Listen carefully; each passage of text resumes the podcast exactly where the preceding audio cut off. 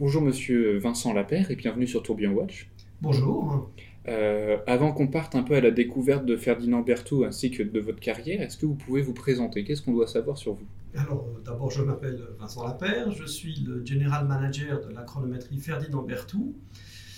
Et euh, voilà, je suis vraiment un peu expert dans le développement de, produits de, de, haute complication horlogère avec un certain nombre d'années de métier dans ce domaine. Écoutez, parfait, on va partir en tout cas à la découverte de tout ça tout au long de ce podcast. Euh, comment vous avez découvert l'horlogerie? Alors tout d'abord dans le cadre familial, puisque ma maman était régleuse chez Omega mhm. et qu'elle travaillait assez souvent à domicile. Euh, et je, je, l'ai vu euh, régler les spiraux à la, maison. on habitait Zurich à l'époque. Mhm. Moi je suis né dans le Jura en Suisse. Et on a eu plusieurs horlogers dans la famille. Et du côté de mon père, lui, il était directeur du musée d'art et d'histoire de Genève et, de fait également du musée d'horlogerie et d'émaillerie, qui est malheureusement fermé depuis quelques années. Et donc j'ai toujours baigné dans ce, dans ce contexte horlogerie, mais aussi histoire, histoire de l'art, euh, euh, qui fait que très tôt, c'est un, un domaine qui m'a intéressé. Et qu'est-ce qui vous intéressait dans, dans ce domaine-là?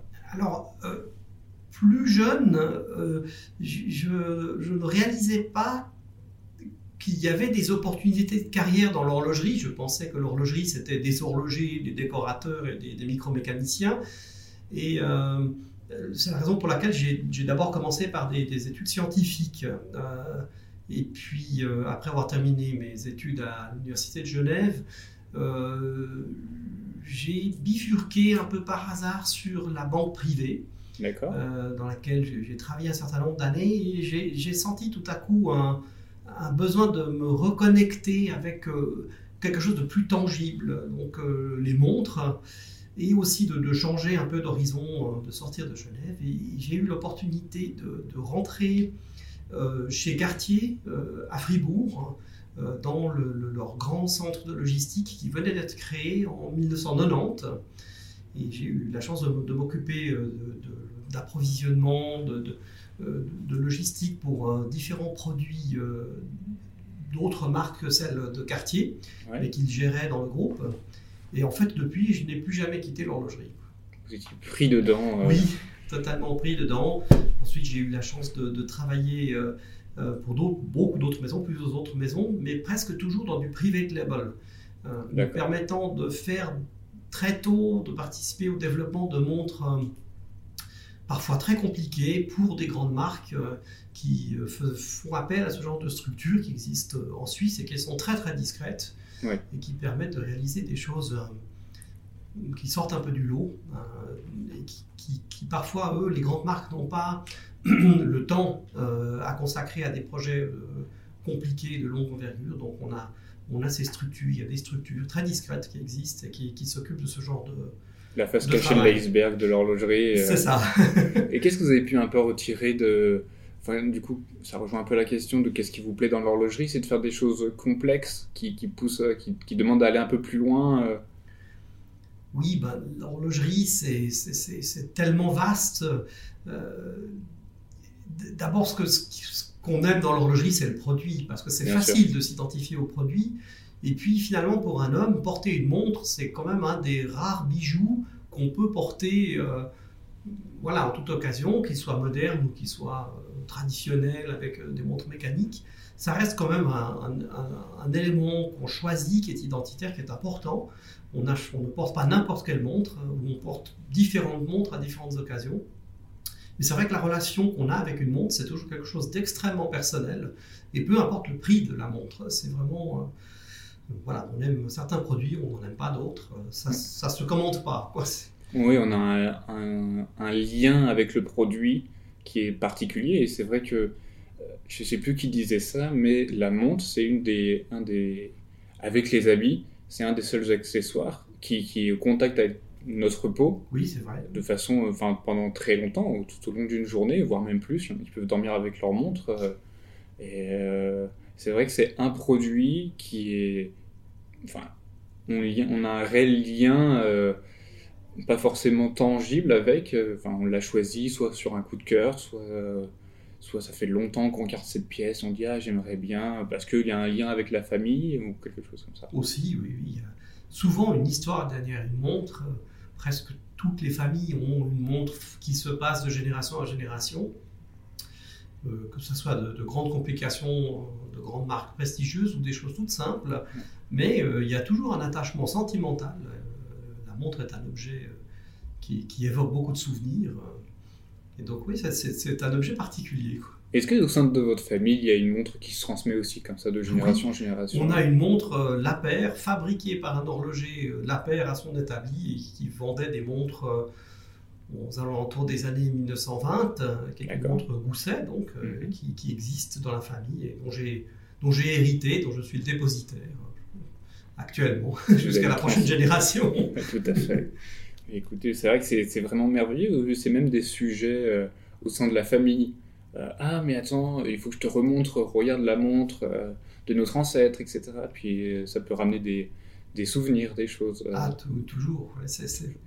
L'été dernier, du reste, nous avons fait un voyage un peu en pèlerinage avec mes, deux fils et mon épouse dans le Jura pour découvrir les, endroits où ont travaillé nos ancêtres, euh, les établis, les, anciennes fermes qui étaient des fermes avec établissage, où les paysans faisaient leurs montres euh, euh, l'hiver, pendant la mauvaise saison, et on, on, est allé leur montrer, voilà, ici, ton arrière-arrière-grand-père fabriquait des montres, des marques aujourd'hui disparues, qui n'ont pas survécu aux différentes crises.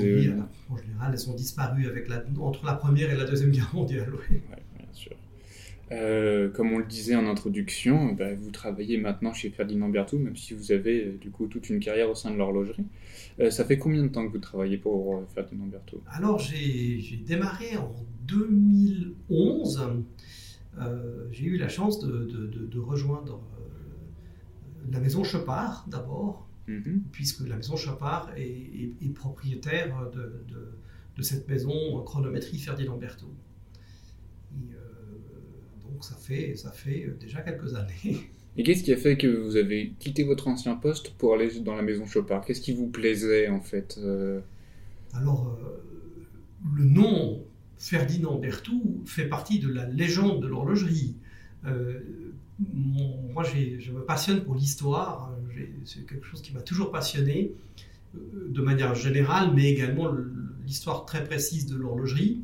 Et je suis fasciné par les construction ancienne, ce qui a pu être réalisé au XVIIIe siècle, au XIXe siècle. Et Ferdinand Berthoud, c'est le grand horloger du siècle des Lumières, c'est le père de la chronométrie de marine en France, euh, c'est l'horloger qui a formé euh, un certain Abraham-Louis Breguet dans ses ateliers à Paris, c'est l'horloger du roi de France euh, sous Louis XV, dont nous fêtons cette année le 250e anniversaire. C'est un nom incroyable. Et quand on a euh, l'opportunité, la chance de pouvoir travailler euh, sur un tel projet, euh, c'est non seulement un, privilège, mais c'est aussi une responsabilité.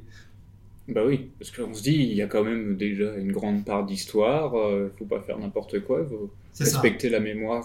Voilà, il faut être capable de transposer ce que ce chronométrier de, marine faisait au XVIIIe siècle, mm-hmm. au XIXe siècle, et d'en faire une interprétation contemporaine, euh, mais dans le respect de, des méthodes de fabrication, euh, tout en amenant euh, l'aspect contemporain, fiable d'une montre bracelet.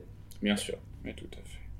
On en parlait un tout petit peu au début, et vous, l'avez recité un petit peu. Qu'est-ce qui vous plaît chez Ferdinand Berthoud Bon, comme je le disais, c'est vraiment cette extraordinaire héritage qu'il nous a laissé.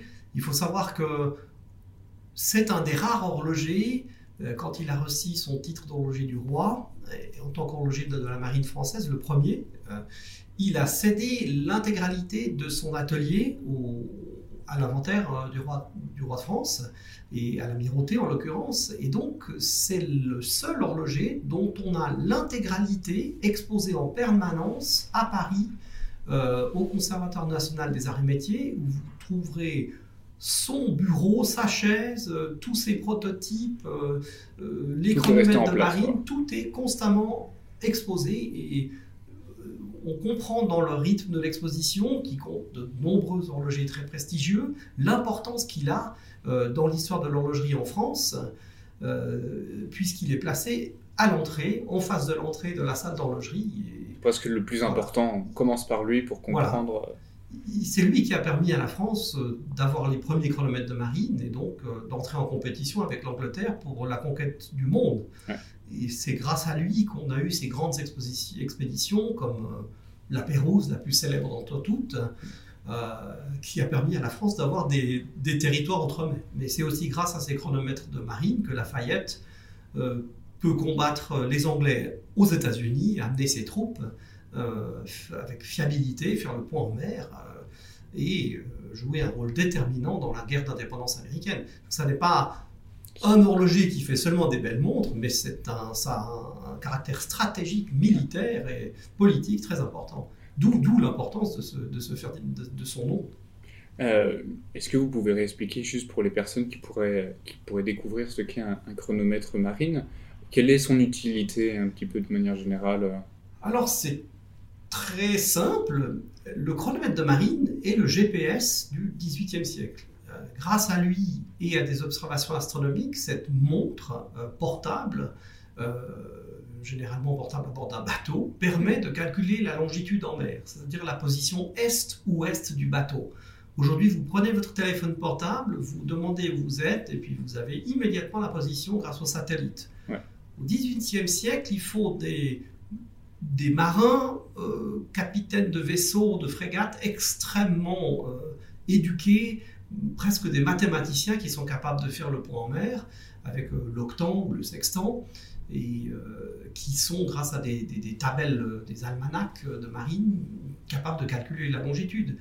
Il faut savoir que une, deux minutes d'écart de temps sur, en mer correspond à presque 20 km de distance. Donc vous imaginez la nuit, ce qui se passe quand un bateau dérive, il vient se fracasser contre des, des rochers. Et voilà, sans, sans ces chronomètres de marine, ces premières horloges marines portables, qui ont un deuxième nom qui explique bien leur fonction, c'est-à-dire des garde-temps. On conserve le temps depuis le port de départ pendant toute la durée du voyage pour le comparer avec le temps euh, réel. Donc on a toujours deux horloges à bord, euh, un chronomètre de marine qui conserve le temps de départ et un autre qui donne le temps local et qui permet par différence de temps de calculer la distance parcourue. C'est fondamental. Il faut savoir que jusqu'à aujourd'hui, même dans les bateaux les plus modernes, il y a encore des chronomètres de marine et des sextants. Euh, au cas où tout tomberait en panne, euh, un capitaine d'un grand euh, paquebot de croisière doit être en mesure de faire le point mécaniquement comme on le faisait au XVIIIe siècle.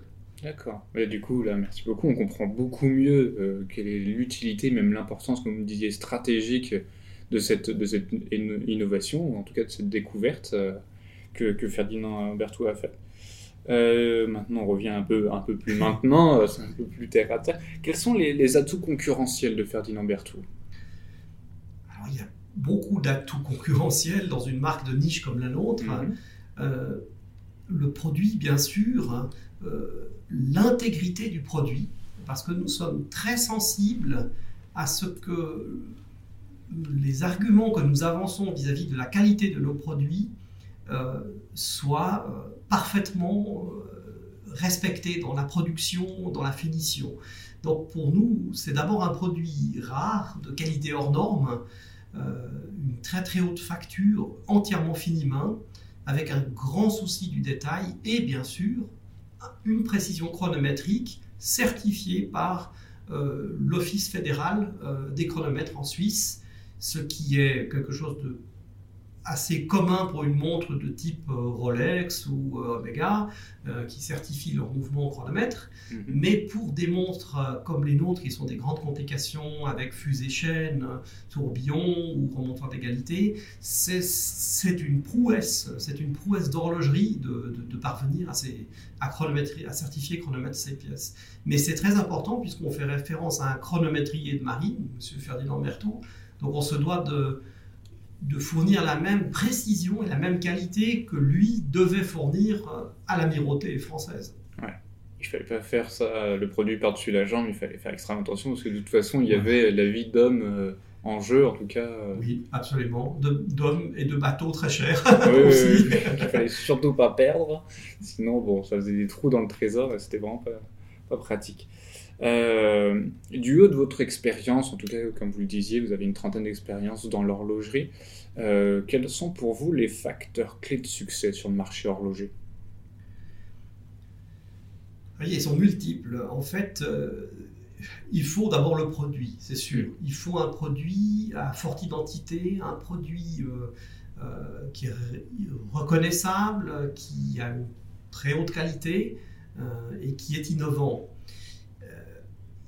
Ensuite, il faut bien entendu des moyens pour communiquer autour de ce produit, euh, des moyens euh, de communication de différents types qui sont évidemment à définir en fonction des volumes de production qu'on mm. va faire. Et euh, ça demande donc un soutien important. Aujourd'hui, produire des montres de très haut niveau, comme le fait Ferdinand Berthoud, la chronométrie Ferdinand Berthoud produit 35 montres par année, toutes références confondues. C'est un immense travail et ce travail n'est pas réalisable sans un support euh, très important euh, et notamment pour notre cas euh, le groupe Chopard avec les manufactures de Genève et de Fleurier qui sont des manufactures qui ont l'habitude d'un niveau élevé de qualité. Et ça, c'est extrêmement important parce que les coûts de développement sont très longs et les coûts de, production sont très coûteux, sont très élevés. Donc, euh, il faut pouvoir résister dans le temps. C'est un des facteurs clés, c'est de se laisser le temps. Euh, il faut être persévérant et savoir, si possible, résister aux effets de mode. Une, une, marque doit se bâtir une identité et malgré, malgré les tendances, il faut savoir rester euh, dans la ligne qui a été fixée euh, dès le début euh, du projet. Et ça, ça c'est très important. Parce qu'avec le temps, sinon, le produit se dilue, on finit par le... Il, est plus authentique Voilà, il, ressemble à d'autres. Et une fois qu'on commence à ressembler à d'autres, on est dans une position délicate. Est-ce que vous, vous, pouvez un petit peu définir quelle est l'identité de Ferdinand Berthoud? Alors, l'identité de nos produits, elle est, toujours basée sur une montre originale du maître horloger. Euh, on reprend un chronomètre de marine, un régulateur de parquet, on reprend donc une montre historique et on va en retirer euh, l'essentiel, euh, l'esprit, mais aussi le moteur, le mouvement, et on va essayer de le reproduire de manière contemporaine en l'épurant un maximum et en arrivant à, euh, retrouver la même émotion, si on peut dire. C'est pour ça que c'est un travail de très longue haleine. Il faut compter en général quatre années de recherche et développement jusqu'à pouvoir apporter euh, une nouveauté sur, le marché. Bien sûr. Du coup, un peu les, étapes de création d'une montre chez Ferdinand Berthoud, c'est reprendre une pièce originale et venir après faire tout un travail de recherche, d'épurer euh, ce, ce, mécanisme ou même le, le, cadran pour après proposer quelque chose de contemporain, mais qui vient s'inspirer. Euh, c'est ça. Et c'est un travail d'équipe mhm, euh, avec de nombreuses personnes de différents métiers, euh, des ingénieurs, des techniciens, des micromécaniciens de très haut niveau, des décorateurs qui sont des gens exceptionnels, qui ont qui ont de l'or dans les mains, et évidemment sans parler des maîtres horlogers qui sont capables d'assembler des mouvements comme les nôtres et qui, ont en moyenne 1200 composants. Oui, Donc, pas perdre une pièce. Voilà, c'est des gens qui ont un, niveau vraiment exceptionnel. Écoutez, en tout cas, ça, se voit euh, rien qu'à l'extérieur euh, sur la réalisation des différentes pièces. C'est vrai que pouvoir avoir accès au cœur de la montre permettrait de, comprendre encore plus toute l'ampleur du travail euh, qui, qui y a derrière. En tout cas, grâce à vous, on, a un premier, un premier avant-goût et je pense que pour nos chers auditeurs, ça, si à un moment ils voient Ferdinand Pertou au poignet de quelqu'un ou dans une boutique, euh, ils pourront savoir que derrière, euh, il y a beaucoup de travail. Il y a beaucoup de travail. Et, tout un challenge historique aussi. Euh. C'est pour ça qu'il ne faut pas hésiter quand on a des expositions ouvertes au public. des fois, les gens qui s'intéressent à l'horlogerie n'osent pas pousser la porte. En fait, pense que c'est ça qu'il faut, il faut profiter. On a des jeunes qui viennent nous voir et, qui découvrent nos produits et on va passer du temps pour leur expliquer parce que bah, ces, jeunes qui se passionnent, c'est ou les créateurs de demain ou les clients de demain. Oui, bien sûr. Tout à fait. Et il faut leur transmettre la passion que vous avez pu accumuler tout au long de votre carrière. C'est possible. vous devez quand même avoir quelque chose quelque chose à leur dire. En tout cas, c'est ce que vous faites euh, sur ce podcast-là. Est-ce que, vous avez dit que vous avez quand même une carrière de 30 années au sein de l'horlogerie, est-ce que vous avez des anecdotes à nous raconter? Il y en a de multiples.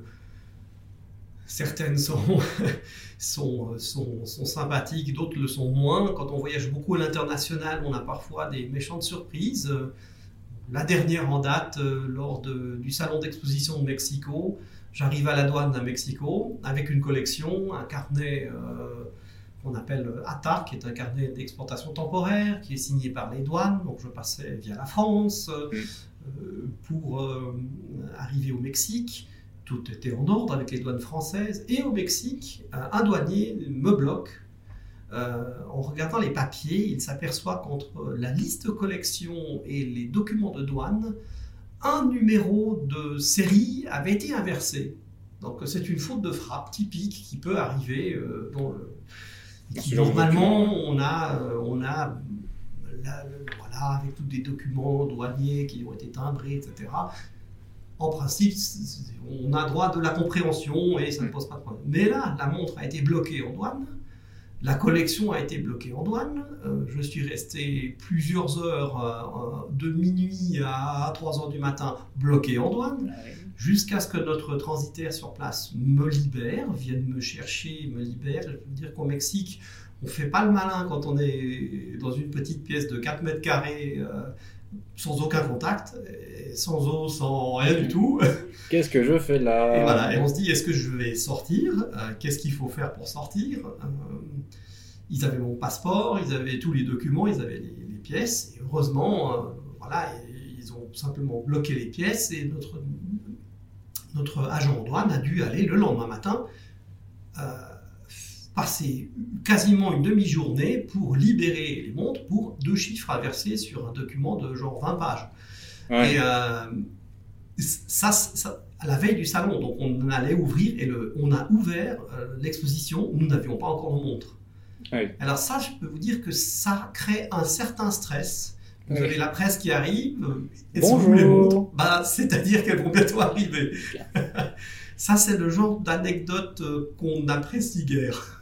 Est-ce que vous avez une anecdote un peu plus joyeuse quand même euh Alors, plus joyeuse, oui, bon, il y en a d'extraordinaire quand on. Euh, notre président, euh, monsieur Karl Friedrich Schäufele, qui m'annonce, alors qu'on était en plein développement de la nouveauté qu'on présente, qu'il a réussi à acquérir un chronomètre de marine.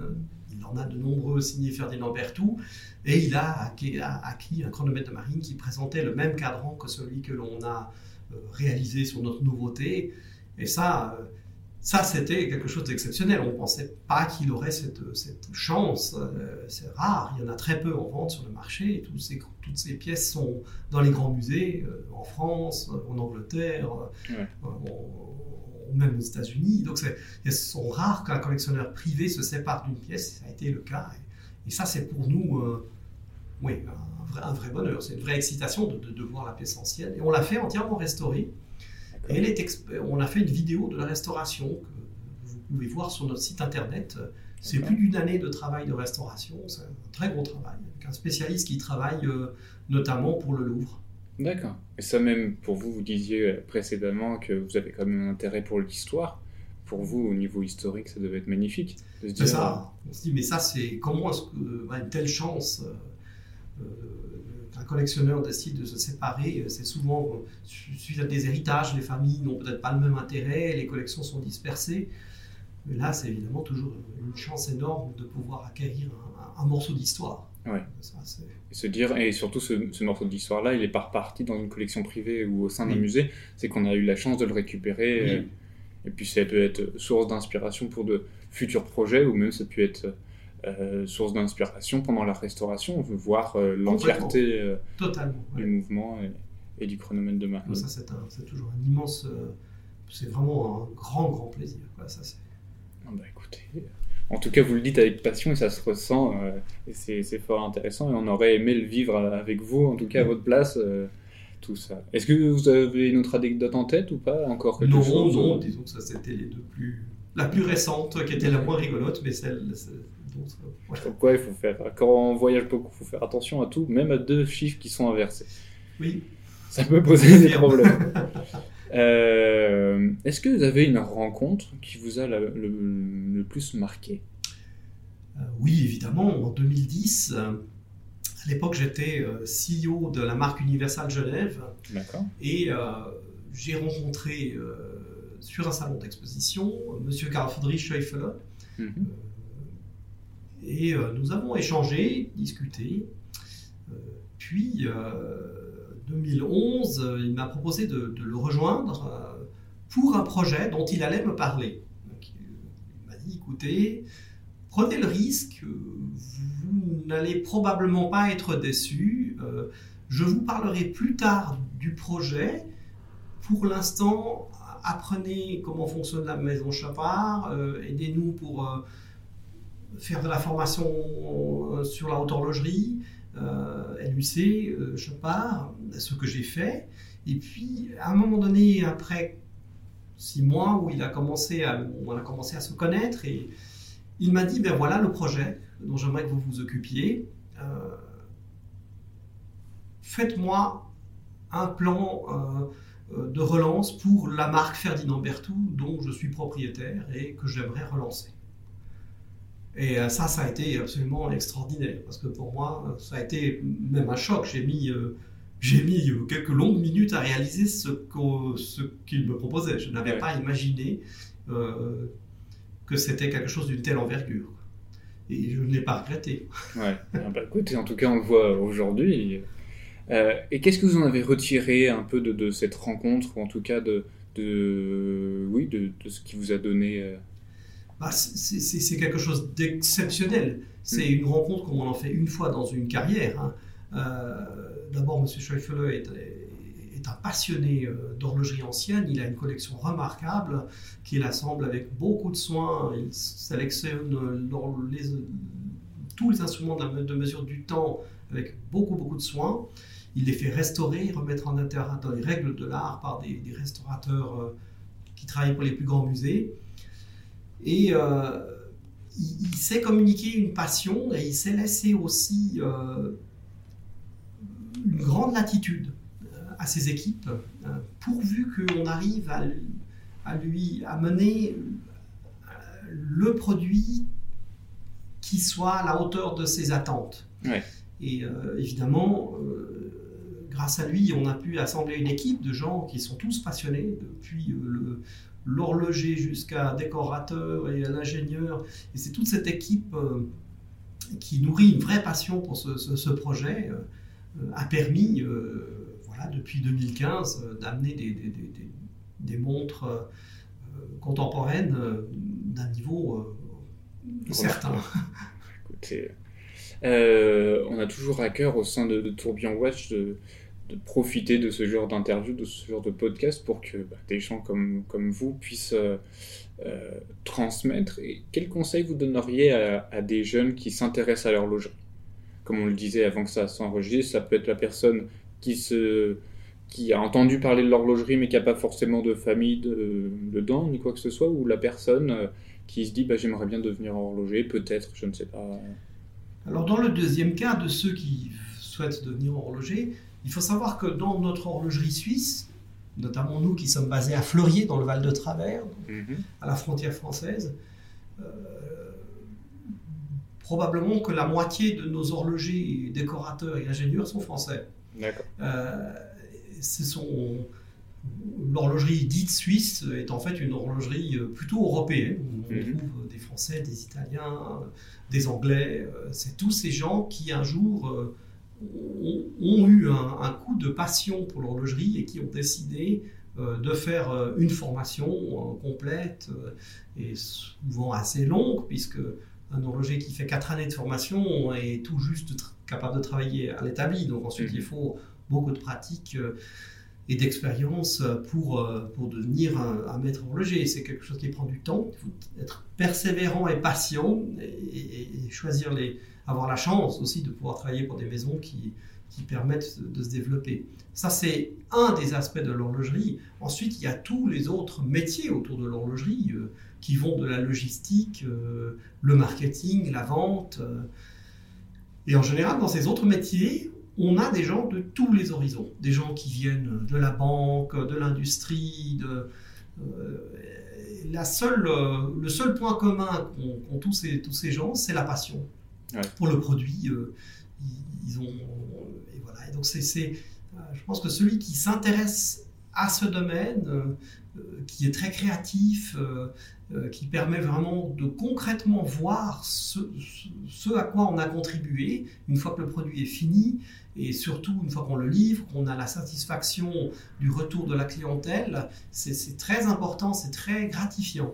évidemment, quand on se plante sur un produit et qu'il ne plaît pas, c'est une pilule difficile à avaler, ça arrive. Et euh, voilà, on apprend, on apprend. L'horlogerie, c'est quelque chose où on, ne s'ennuie jamais parce qu'elle évolue constamment, le marché évolue constamment. Donc il y a euh, tellement à découvrir. Il faut savoir être curieux. C'est ça, il faut de la curiosité, il faut une certaine patience parce que c'est un, il faut du temps pour apprendre, pour comprendre, euh, pour appréhender les, l'ADN de chaque maison, de chaque, de chaque marque. C'est, voilà, il faut, être, il faut être persévérant et patient. Mais en général, quand on est dans un bon environnement, euh, c'est pas un vrai réel problème. Parce que c'est vrai que souvent, c'est quand même très gratifiant. Et puis, une personne passionnée euh, c'est, sera toujours la, la, meilleure des, des, professeurs pour transmettre sa passion. En tout cas, totalement. totalement. Dernière question pour vous à quoi ressemblera la montre du futur? L'horlogerie, fondamentalement, depuis l'époque de Berthoud, n'a pas beaucoup évolué. Un mouvement, un cadran, des aiguilles qui donnent l'heure, euh, la division du temps. À vrai dire, euh, voilà, tant que l'interprétation mathématique du temps euh, n'aura pas évolué, et ça je crois que c'est peut-être pas encore sur le 21e siècle, je ne vois pas d'évolution fondamentale de, du, du, produit. On peut faire du design, il y a une créativité extraordinaire autour de la montre, euh, des affichages différents, etc. Mais une montre même digitale qui donne le temps, d'abord elle donne le temps, c'est le but d'une montre. Alors après elle est habillée euh, de manière sport, de manière chic, de, de toutes les manières qu'on peut imaginer. L'évolution, la montre du futur, pour moi, il y a une autre question qui est beaucoup plus délicate. Hein. C'est qui sera capable dans 50 ans de restaurer encore les montres que l'on vend aujourd'hui? Et ça, c'est une question vraiment, vraiment préoccupante. Vous pouvez en faire l'expérience. Prenez une montre à quartz des années 70, euh, bon marché, euh, que vous allez amener chez un horloger restaurateur en disant le mouvement ne marche plus, est-ce que vous pouvez le réparer? Eh bien, la plupart du temps, c'est non, désolé, il faut mettre la montre à la poubelle. Euh, et, et, ça, c'est pas possible parce qu'on a toujours un lien avec une montre. Et euh, c'est la grande question et, la problématique de la formation continue, euh, de la nouvelle génération qui vient, de l'entretenir et que cette, ce, savoir-faire ne se perde pas et puisse perdurer dans le temps pour que dans 100 ans, euh, les créations qu'on a faites aujourd'hui, on puisse encore les remettre en état, surtout ces créations, ces horloges mécaniques, parce qu'il n'y a aucune raison que une montre mécanique, comme un moteur de voiture ancien, ne tourne pas après 100 ans ou 200 ans d'âge.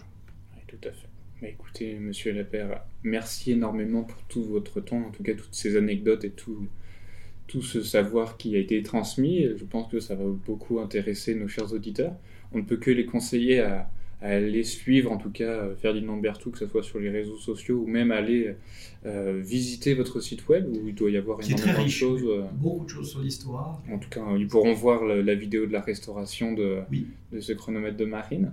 Merci encore, merci énormément, merci à la maison Ferdinand Berthoud de nous avoir accueillis. chers auditeurs, on vous conseille du coup, comme je vous le disais, à aller suivre tout ça avec intérêt. Et maintenant, vous avez tous les outils qu'il faut pour comprendre encore mieux cette maison et comprendre encore plus ses pièces. N'hésitez pas à continuer à nous suivre sur les différents réseaux sociaux, que ce soit sur Instagram, Facebook ou même LinkedIn, c'est Tourbillon Watch, ou sur notre site tourbillon-watch.com. Merci encore, monsieur Lapère. Merci à vous. Et à très bientôt.